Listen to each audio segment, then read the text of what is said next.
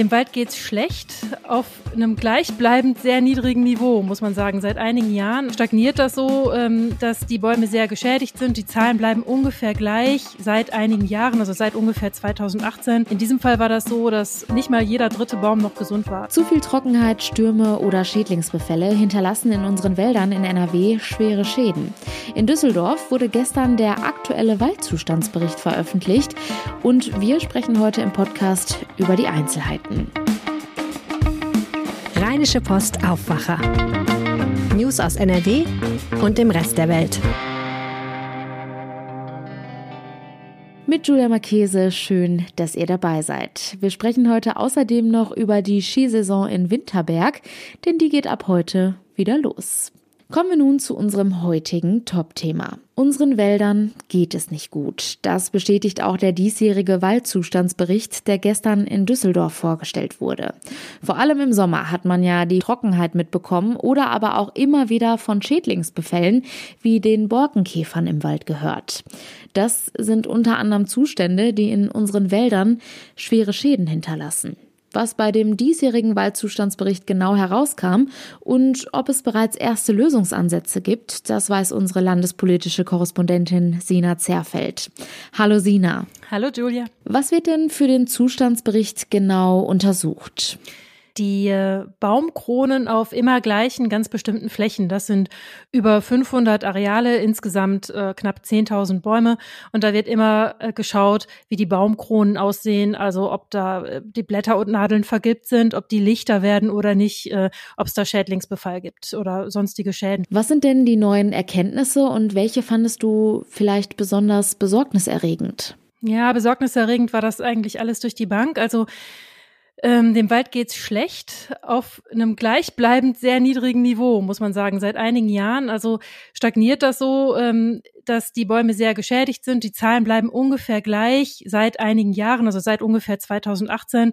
In diesem Fall war das so, dass ähm, nicht mal jeder dritte Baum noch gesund war. Also 28 Prozent der Bäume waren wirklich vollständig gesund und der Rest war entweder schwer oder ähm, leicht geschädigt. Hm.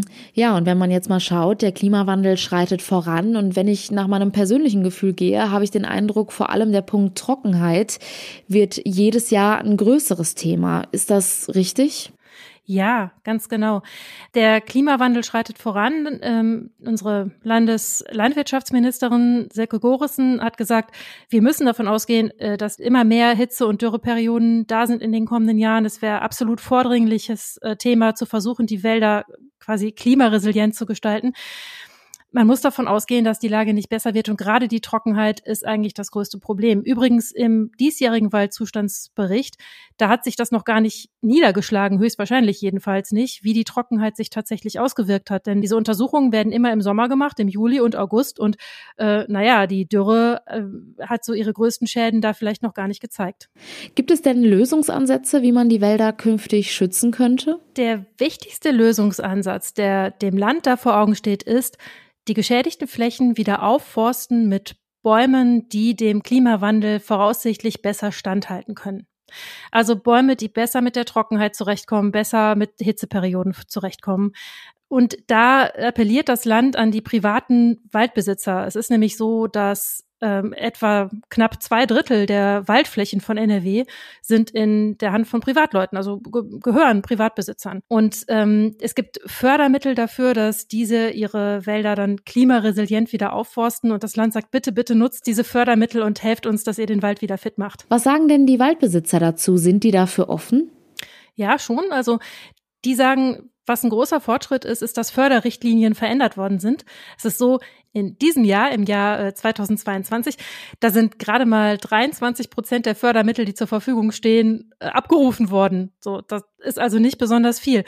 Und im kommenden Jahr will man, da muss der Landtag noch zustimmen, aber man will einen Fördertopf von 70 Millionen Euro für diese Maßnahmen schaffen.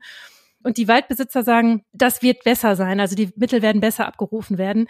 Denn in der Vergangenheit, da waren die Förderrichtlinien nicht so richtig praxisgerecht. Also da wurde zum Beispiel, sagen sie, verlangt, dass man bestimmte Baumarten anpflanzt und das auf jeden Fall, auch wenn dann ein äh, Waldeigentümer gesagt hat, ich habe das probiert, auf meiner Fläche gedeihen diese Arten nicht.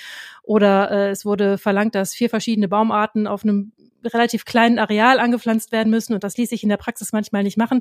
Und jetzt gibt es da größere Freiheiten und mehr Spielräume und deswegen sagen die Waldbesitzer, da können wir mehr mit anfangen. Was fordern denn Naturschützer? Gibt Ihnen dieser Bericht überhaupt neue Erkenntnisse oder ist das einfach ein ganz altbekanntes Problem? Also, dass das ein Problem ist, das leugnet überhaupt niemand. Ne? Es gibt nur unterschiedliche Vorstellungen, wie man der Sache Herr wird. Ähm, Naturschützer, also der Naturschutzbund zum Beispiel, sagt, wir brauchen viel größere Waldflächen, die in Ruhe gelassen werden, die nicht bewirtschaftet werden. Und die fordern ein, dass ähm, größere Flächen, also zehn Prozent des Forstes in ganz NRW und äh, 20 Prozent des Staatsforstes zu Wildnisentwicklungsgebieten werden sollen. Und naja, das Land hält davon überhaupt nichts. Die sagen, der Wald braucht aktive Hilfe. Wenn man den jetzt einfach in Ruhe lassen würde, dann würde der Klimawandel so schnell voranschreiten, dass die Natur selbst keine Möglichkeit hätte, das auszugleichen. Also das äh, wird der Wald nicht mehr schaffen, hieß es aus dem Ministerium. Aber dagegen gibt es wirklich prominente Kritik. Also Peter Wohlleben zum Beispiel, der Autor dieses Buches, Das geheime Leben der Bäume, der sieht das ganz anders. Der sagt, äh, ein äh, Wald, der in Ruhe gelassen wird und auch wenn es um Wiederaufforstung geht, wächst immer besser als ein Wald, der bewirtschaftet wird. Und der Waldzustandsbericht, der blende eigentlich aus, was die Bewirtschaftung der Wälder eigentlich auch für einen Schaden anrichtet, weil da Maschinen herumfahren zum Beispiel oder weil die, der Wald eben sich nicht natürlich entwickeln kann. Jetzt gibt es also schon ein paar Lösungsansätze. Denkst du, das könnte dazu führen, dass man in dem Bericht für das kommende Jahr schon eine positive Veränderung sehen könnte? Oder muss dafür noch mehr passieren? Es müsste regnen. Es müsste sehr viel regnen.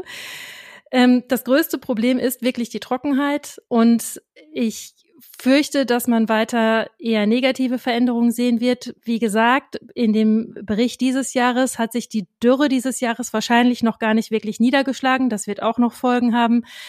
Ich glaube, man muss sich darauf vorbereiten, dass das ein sehr, sehr langfristiges Projekt ist, den Wald so zu verändern, dass er besser zurechtkommt. Und ja, ich glaube kaum, dass man das im nächsten Jahr schon erwarten kann, dass man da positive Veränderungen sieht. Auch bei der Wiederaufforstung ist es so, da gibt es bestimmte äh, Pflanzperioden und die werden voraussichtlich äh, im Herbst sein. Also im Herbst werden die neuen Bäume gesetzt werden. Das heißt also, selbst wenn jetzt alle Waldeigentümer hingehen und wie wild ihre Flächen wieder aufforsten, kann sich das eigentlich im ähm, Waldzustandsbericht des kommenden Jahres auch noch nicht wirklich zeigen. Also man muss einen langen Atem haben. Sina Zerfeld, vielen Dank für die Infos. Sehr gerne.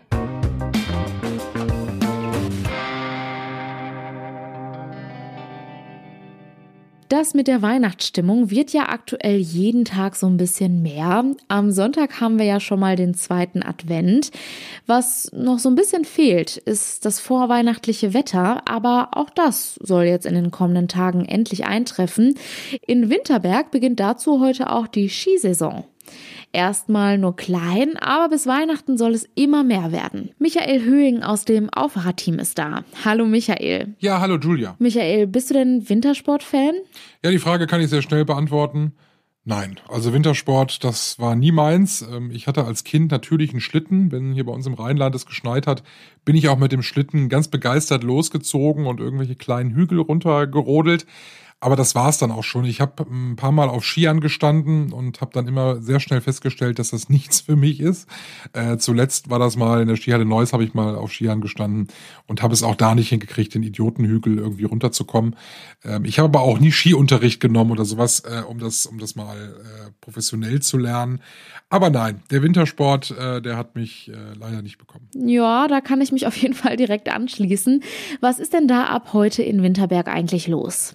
Genau, wir legen klein los mit zwei Liften äh, von insgesamt 26, die es in Winterberg sind.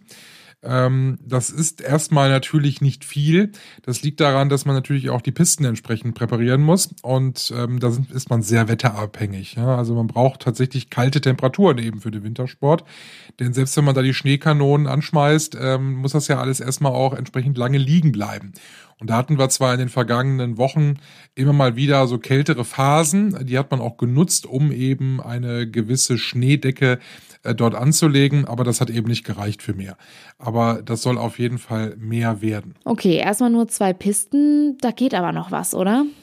Genau, bis Weihnachten möchte man möglichst viele dieser 26 Pisten in Betrieb nehmen können. Ähm, das Wetter spielt ihnen auch, glaube ich, ein bisschen in die Karten, den Winterbergern.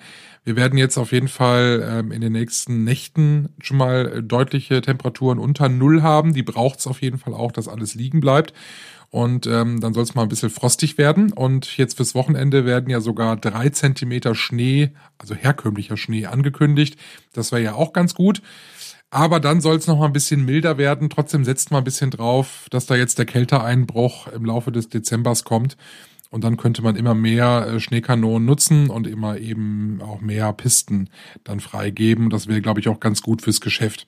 Man hofft den Winterberg ein bisschen in diesem Jahr von den Gegebenheiten zu profitieren. Also man muss sich mal überlegen, alles ist natürlich teurer geworden. Wir sind in einem Winter, wo wir nicht wirklich viel Geld eigentlich alle ausgeben wollen.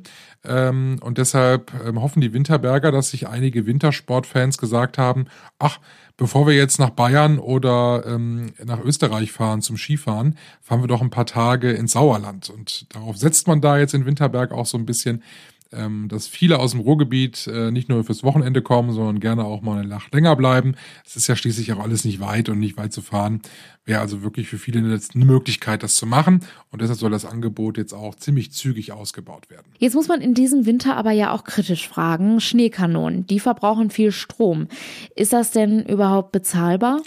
Ja, das mit den Schneekanonen ist ja so eine Sache. Entweder lässt man sie aus, dann verbrauchen sie natürlich keinen Strom mehr, oder eben man schmeißt sie an. Also ein bisschen äh, Schneekanone ist ja immer dann schwierig. Ne? Sie erfüllen ja durchaus ihren Zweck. Ähm, die Skibetreiber sagen, na ja, wir haben finanziell gesehen da momentan noch keine Probleme, weil wir alle noch recht alte Stromverträge haben. Und deshalb zahlen wir noch das gleiche wie letztes Jahr. Das wird sich aber in dem nächsten Jahr ändern vermutlich sogar schon Ende Januar, Anfang Februar und dann wird man mal gucken, wie die Betreiber dann damit umgehen, ob dann die Preise für Tageskarten etc., ob die dann teurer werden. Ähm, wo man dann noch Strom verbraucht, sind natürlich die Lifte selbst. Die werden ja stellenweise dann auch beheizt. Ähm, und da hat man sich das ganz genau angeguckt, was da in Bayern passiert. Also die Bayern möchten ja gerne die ähm, Skilifte deutlich langsamer fahren lassen und auch sämtliche Heizungen ausstellen, um so Energie zu sparen. Das hat man sich in Winterberg angeguckt, ist aber erstmal zu dem Entschluss gekommen, dass man dort ähm, nicht unbedingt äh, viel ähm, Strom einsparen kann und wird das deshalb auch nicht umsetzen, sondern da fahren die Lifte genauso schnell wie in den vergangenen Jahren auch.